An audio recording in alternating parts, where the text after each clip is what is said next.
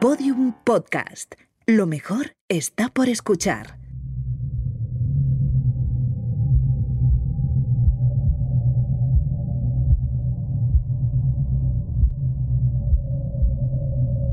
¿Por qué el turismo es una de las prácticas sociales y culturales más significativas de nuestra época? ¿Cómo lo está transformando la pandemia de COVID-19? ¿Por qué nos fascinan los parques temáticos? ¿Cuáles son las últimas noticias sobre los viajes virtuales o al espacio?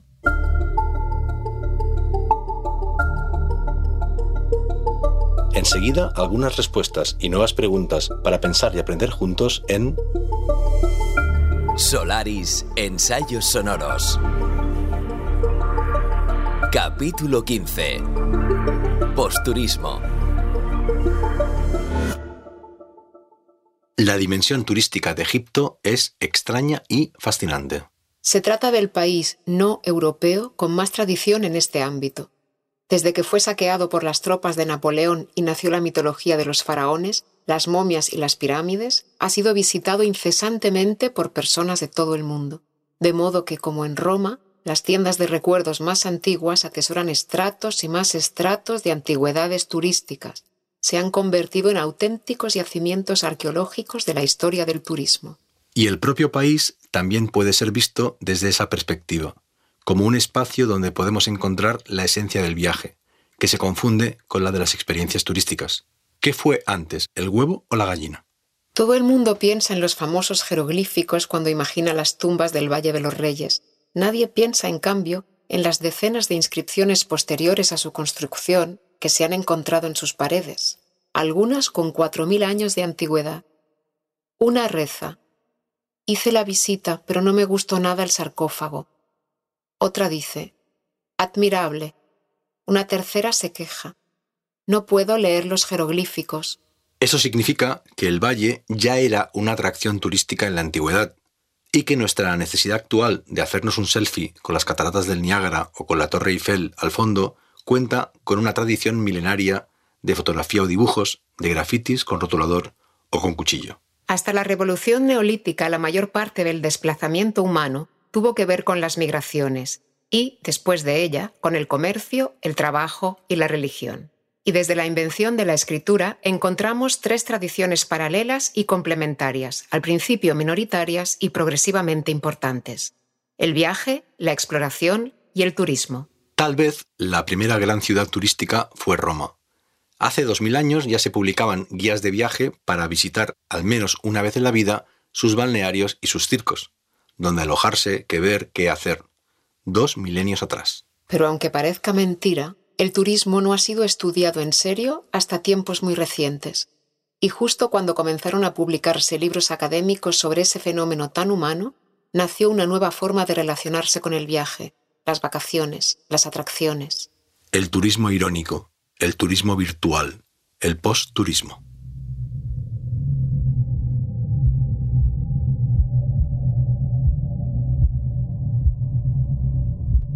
Buenas noches o buenos días o buenas tardes.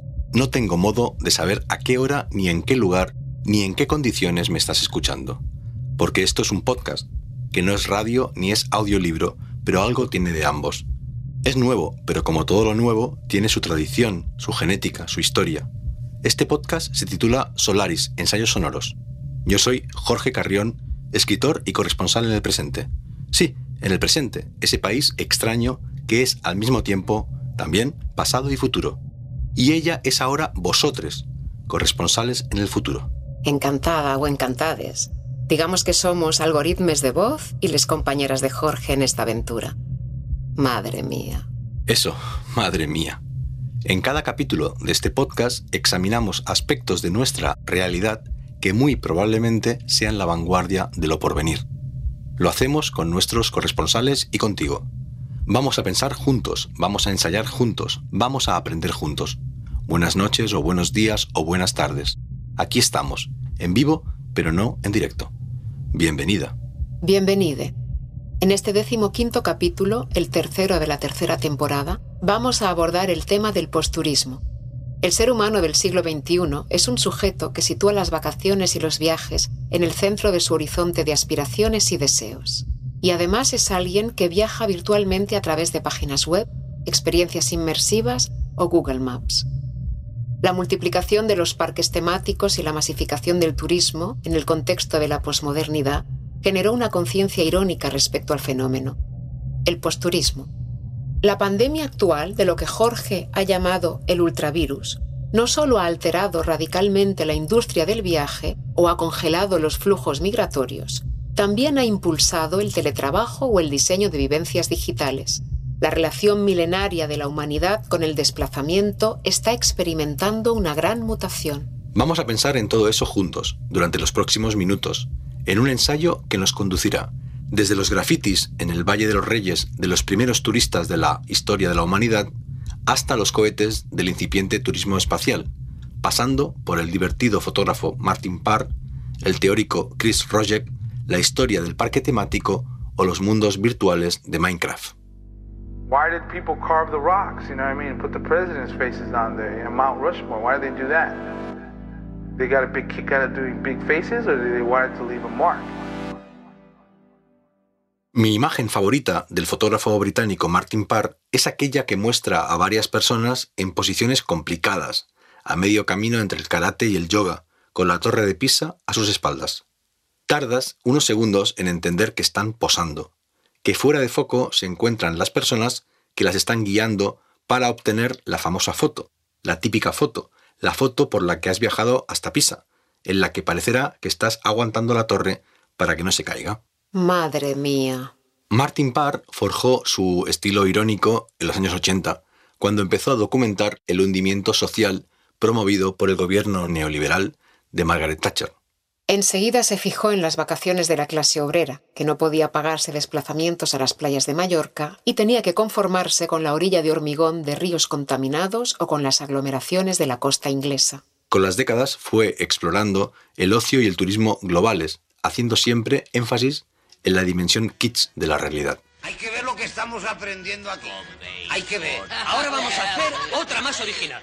¿Cómo dan la bienvenida a los españoles a las Bubiker? ¡Ah! Hace falta un hombre, un hombre español. Oye, yo mismo. Tito, he dicho un hombre español. Eh, Aquí hay dos. Ah.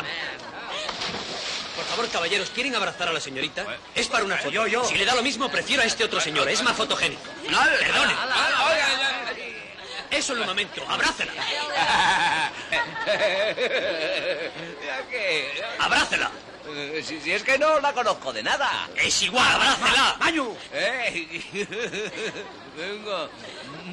¡Hala! ¿Usted es español? Eh, sí, sí, señor. Pues no se nota. Abrácela con pasión, a lo ibérico. Si quiere el abrazo yo. No sea usted pesado. Sí, se empeña.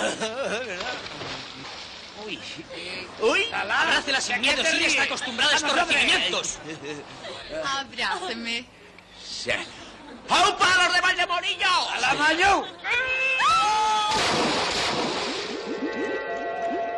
Sandalias con calcetines blancos, la marca blanquísima de la camiseta en una espalda bronceada, la señora con la piel quemadísima y su perrito en la playa, el Partenón eclipsado por un enorme grupo de turistas japoneses, el lujo extremo y hortera de los turistas de Rusia o de Arabia Saudí.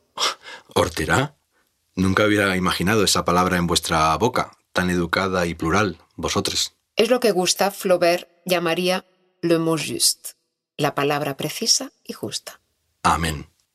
El primer gran teórico del turismo fue Dean McCannell, que en 1976 publicó el gran clásico sobre el tema, El turista, una nueva teoría de la clase ociosa.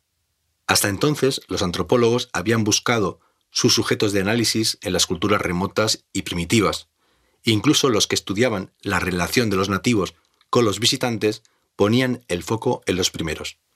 Ese libro revela toda una nueva área de estudio. Nosotros mismos podemos ser observados por la etnología, nuestros extraños hábitos para divertirnos o descansar, las estructuras que hemos creado para realizar las vacaciones o el viaje. McCannell publicó su libro en los mismos años en que Martin Parr estaba a punto de dirigir su mirada hacia esa parcela de la realidad. En efecto, y en la misma época en que se inauguró Magic Kingdom, el segundo parque temático de Disney después del éxito de Disneyland. Y empezó a imponerse la idea de que esos espacios pensados y gestionados como grandes simulacros de mundos de fantasía Eran perfectos para el entretenimiento y debían estar siempre abiertos. Porque hasta entonces los parques temáticos eran sobre todo construcciones efímeras, que se venían erigiendo en el marco de las exposiciones universales desde mediados del siglo XIX. Los museos de arquitectura al aire libre también fueron herederos de esos festivales eurocéntricos. En Barcelona tenemos el Popla Español. Sus herederos serían parques como Cataluña en miniatura o Mini Israel. Ejemplos perfectos de la lógica del turismo, seleccionar los iconos y los tópicos, reducir la complejidad, representar en forma de síntesis o maqueta los elementos más significativos de una cultura. Por eso merece la pena recordar que en los años 70 también se empezaron a extender herramientas y procedimientos narrativos y audiovisuales como el remix o el zapping. Los parques temáticos traslaban a las tres dimensiones este tipo de experiencias de cambio de música o de canal. Es el tipo de experiencia que ofrece la ciudad parque temático por excelencia, Las Vegas, que también en los años 70 fue reivindicada por la filosofía posmoderna. Para explicar la actitud de quien visita por aventura Las Vegas o la Torre de Pisa con distancia irónica, participando con placer de los rituales del turismo de masas, varios teóricos como Chris Rojek acuñaron en el cambio de siglo el término posturista. Se trata de una figura autoconsciente que asume su rol de turista consumidor en el marco del safari, de la despedida de soltera, del viaje organizado o del parque temático y disfruta de ello. Al mismo tiempo, parte del arte contemporáneo empezó a ver en ese personaje tanto un icono y un objeto de parodia como un misterio. En una época en que todos los seres humanos se han convertido en turistas en acto o en potencia, en que incluso dentro de la vivencia ciudadana o de los procesos de migración hay momentos turísticos, en que muchas ciudades del mundo se piensan a sí mismas como parques temáticos, Merece la pena pensar el fenómeno del posturismo. aunque la palabra suene a postureo. Madre mía.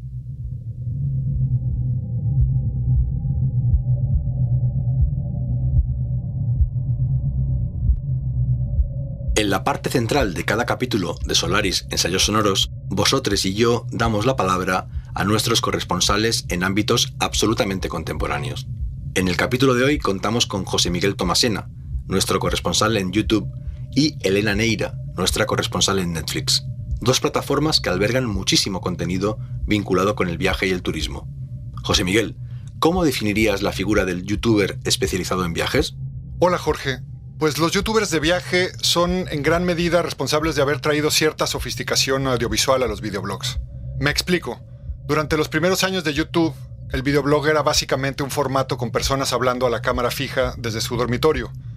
Esto viene de lo que Henry Jenkins ha llamado cultura del dormitorio, que se remonta a las webcams de los años 90 del siglo pasado y que aún pervive en los streamers en Twitch y en esas videollamadas eternas de Zoom que la pandemia ha hecho ubicuas. Lo que hicieron los youtubers de viajes fue sacar las cámaras al exterior. Popularizaron las cámaras de acción y el punto de vista subjetivo del observador, usaron la voz en off, los efectos de edición, música, y en los últimos años incorporaron tomas hechas por drones que han terminado por convertirse en un cliché. Sus videos ya no eran monólogos, sino narraciones, pequeños cortometrajes. La inmensa popularidad de algunos de ellos como Alan por el Mundo, Charlie Cinewan, Luisito Comunica o Lethal Crisis, confirma que desde la Odisea y más allá, queremos saber a dónde han ido los viajeros, qué han visto, qué mares navegaron, con qué criaturas se enfrentaron. Lo que me sucede con los youtubers viajeros es que a veces sus relatos y su estética parecen publicidad. Como pasa con otro tipo de youtubers, la relación que establecen con las aerolíneas, las agencias de viaje o los promotores turísticos a menudo borra la frontera entre lo comercial y lo informativo. Y esta ambigüedad es emblemática de muchas de las tensiones en YouTube, en el ecosistema de plataformas digitales y en general en las sociedades contemporáneas.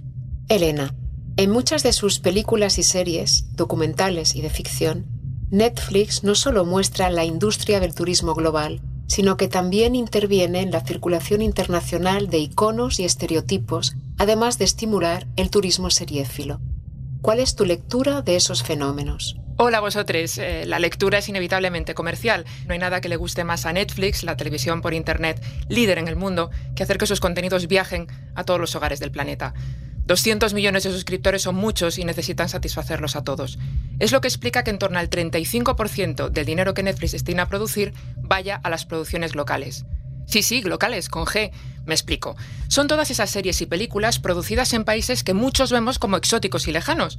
Lo que ocurre es que cuando te fijas bien tratan temas de lo más universales, y por eso se ven tanto. El resultado, contenido local de alcance global, más seductor, casi siempre más barato de producir, con un mercado global y sobre todo una audiencia que se siente mucho más cosmopolita al ver cosas tan diversas. Vamos, todos son ventajas.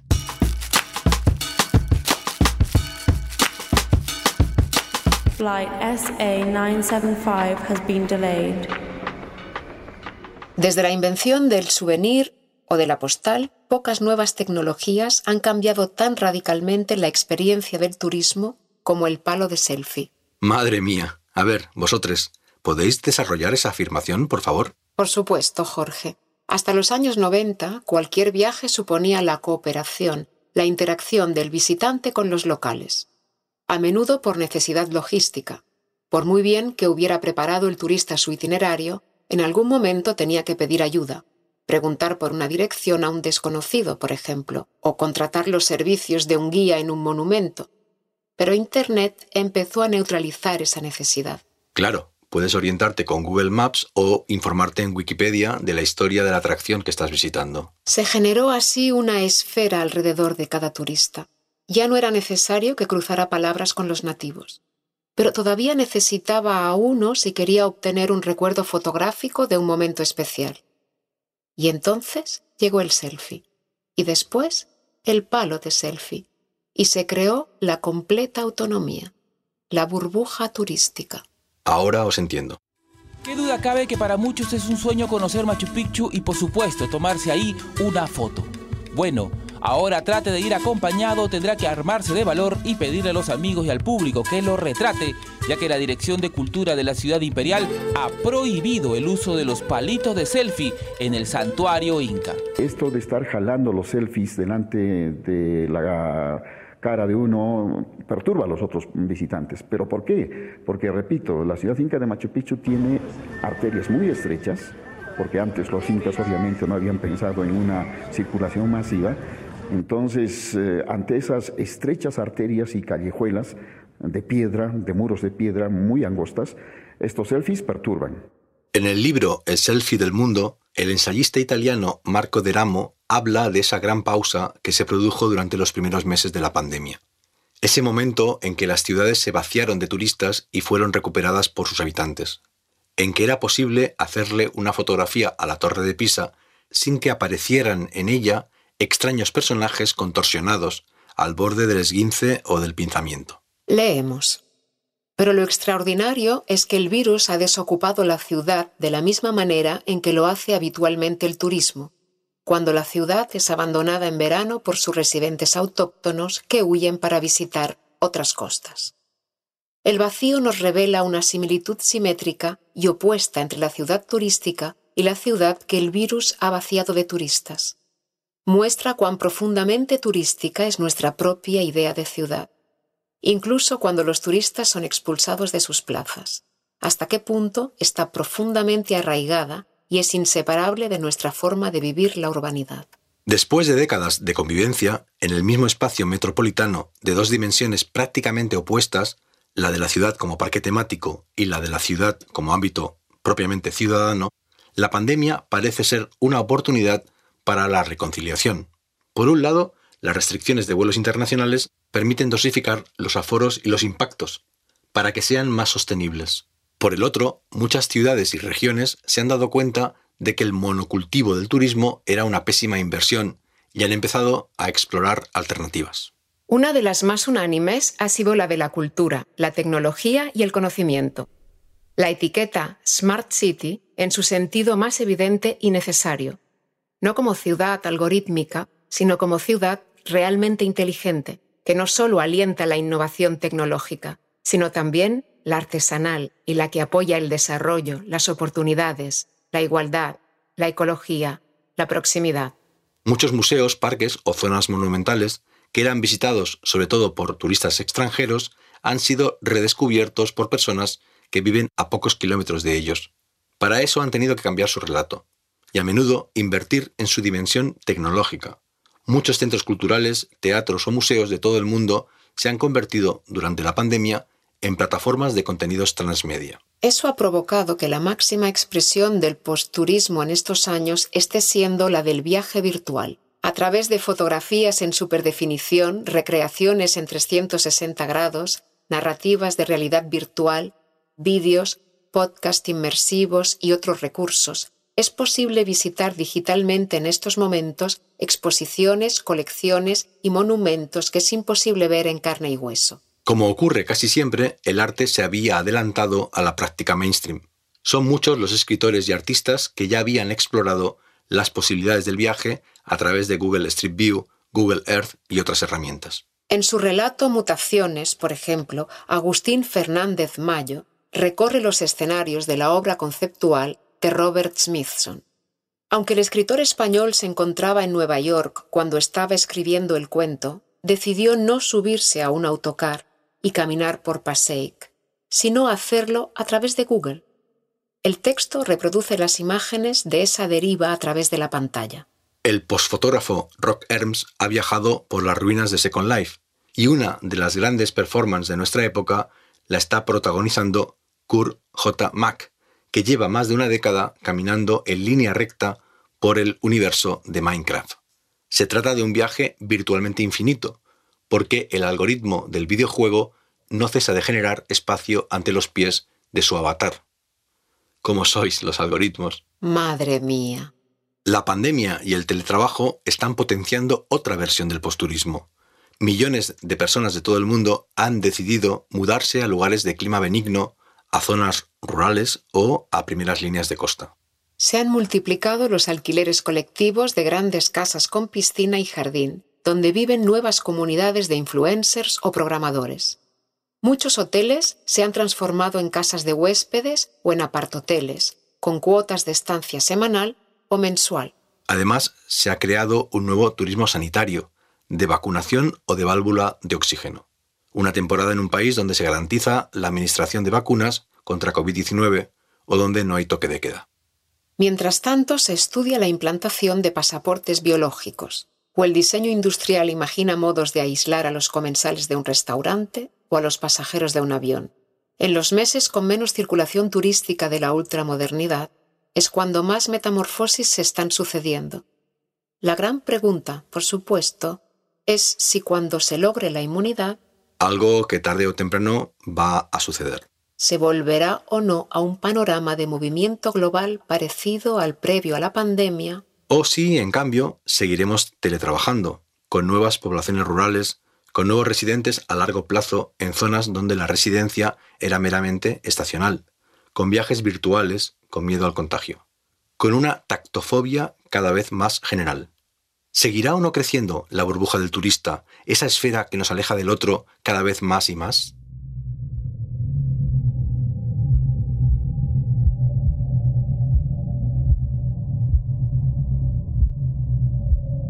Detrás de cada capítulo de Solaris Ensayos Sonoros hay una extensa bibliografía, filmografía y hasta serigrafía. Empezaremos a acabar este capítulo sobre posturismo con algunas recomendaciones textuales y audiovisuales.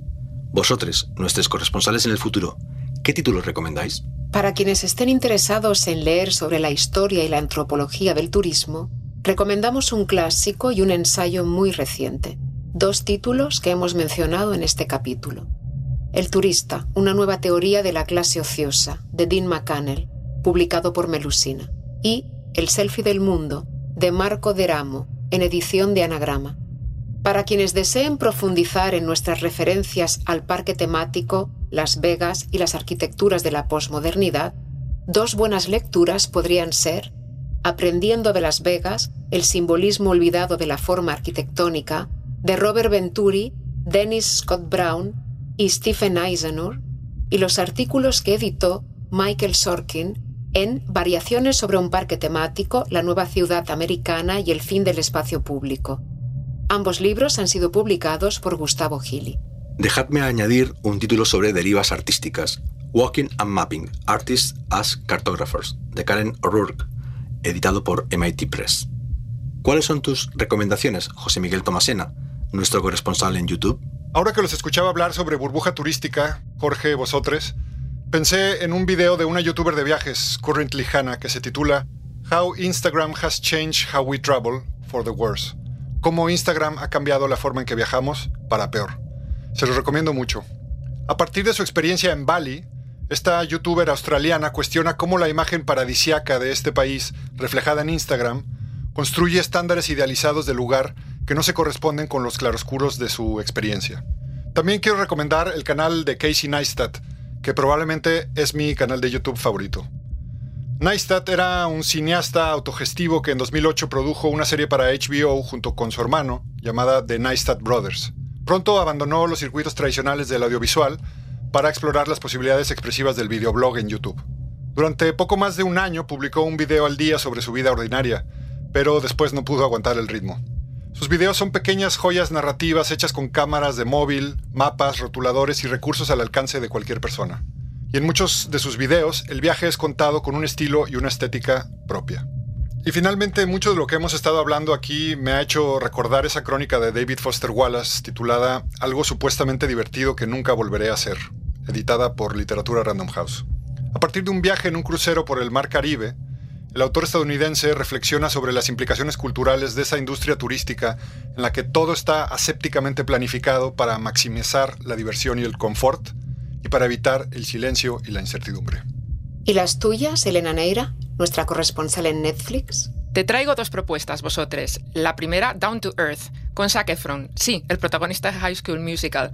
Descuida que no me he vuelto loca, la recomendación tiene todo el sentido, ya veréis.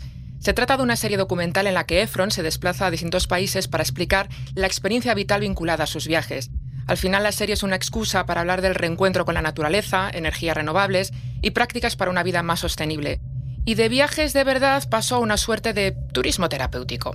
Mi segunda recomendación es Maniac, una miniserie de Netflix dirigida por Kari Fukunaga. En ella sus protagonistas, Annie y Owen, deciden someterse voluntariamente a un misterioso ensayo farmacéutico que les promete la solución definitiva a sus vidas grises y vacías. ¿Qué les proponen? Pues una serie de viajes a otras vidas y universos alternativos inducidos mediante drogas y un potente ordenador. Lo que ocurre, claro está, es que por el camino comprobarán que hay algún que otro efecto secundario.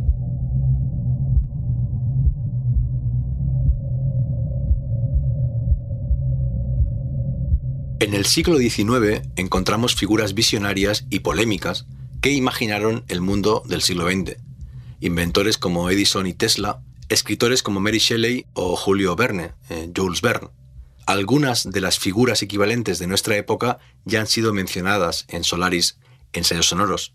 Creadores como Christopher Nolan o Ted Cheng, empresarios tecnólogos como Mark Zuckerberg o Elon Musk. Muchos de sus contemporáneos fueron muy críticos con Edison o Tesla, de modo que no es extraño que se tengan dudas sobre esos emprendedores disruptivos y multimillonarios, o sobre el pionero del posturismo espacial, que es Richard Branson, el propietario de Virgin. Virgin nació como una tienda de discos en los años 70 en Londres y se fue expandiendo por todos los sectores del ocio y del viaje los festivales, los gimnasios, las líneas aéreas, los globos aerostáticos, el cómic, los videojuegos, los hoteles o los viajes al espacio. Virgin Galactic fue fundada en 2004 y en pocos años demostró hasta qué punto se podía transformar una corporación del siglo XXI, de los contenidos culturales a la fabricación y puesta en órbita de transporte espacial. En 2008 ya había recaudado 30 millones de dólares en reservas, es decir, pagos adelantados de millonarios que se morían de ganas de ver la Tierra desde el cielo. Pero la promesa de llevar turistas espaciales sufre un retraso de más de una década. No obstante, unas 400 personas se han entrenado para poder realizar el viaje, y unas 600 han pagado su billete. En teoría, los vuelos comienzan a principios de 2022, 13 años después de lo prometido. Madre mía. Ya ha habido, por supuesto, turistas espaciales que se han elevado hasta los límites de la atmósfera junto a astronautas de la NASA o de la Agencia Espacial Rusa. Pero Elon Musk, que ha invertido en el mismo sector a través de su empresa SpaceX, ha prometido que en los próximos meses ya será posible que hacen el vuelo naves con una tripulación completamente civil, que podrá entrar y salir de la nave, experimentar el vacío, el todo, la nada. La economía de la innovación convierte en dinero las narrativas del inminente futuro. Se ha visto claramente con el desarrollo de las vacunas durante la pandemia. Tanto Apple o Bitcoin como Virgin Galactic o SpaceX avanzan gracias al dinero que les inyectan quienes creen en la visión de un cambio radical, de un salto cuántico. Quienes alimentan el sueño de ver con sus propios ojos lo que hasta ahora solamente era ciencia ficción. En paralelo, Musk también ha invertido muchísimo dinero en el coche eléctrico con la marca Tesla, en el viaje ultrarrápido con esas cápsulas impulsadas en el Hyperloop o los implantes neurológicos en la empresa Neurolink.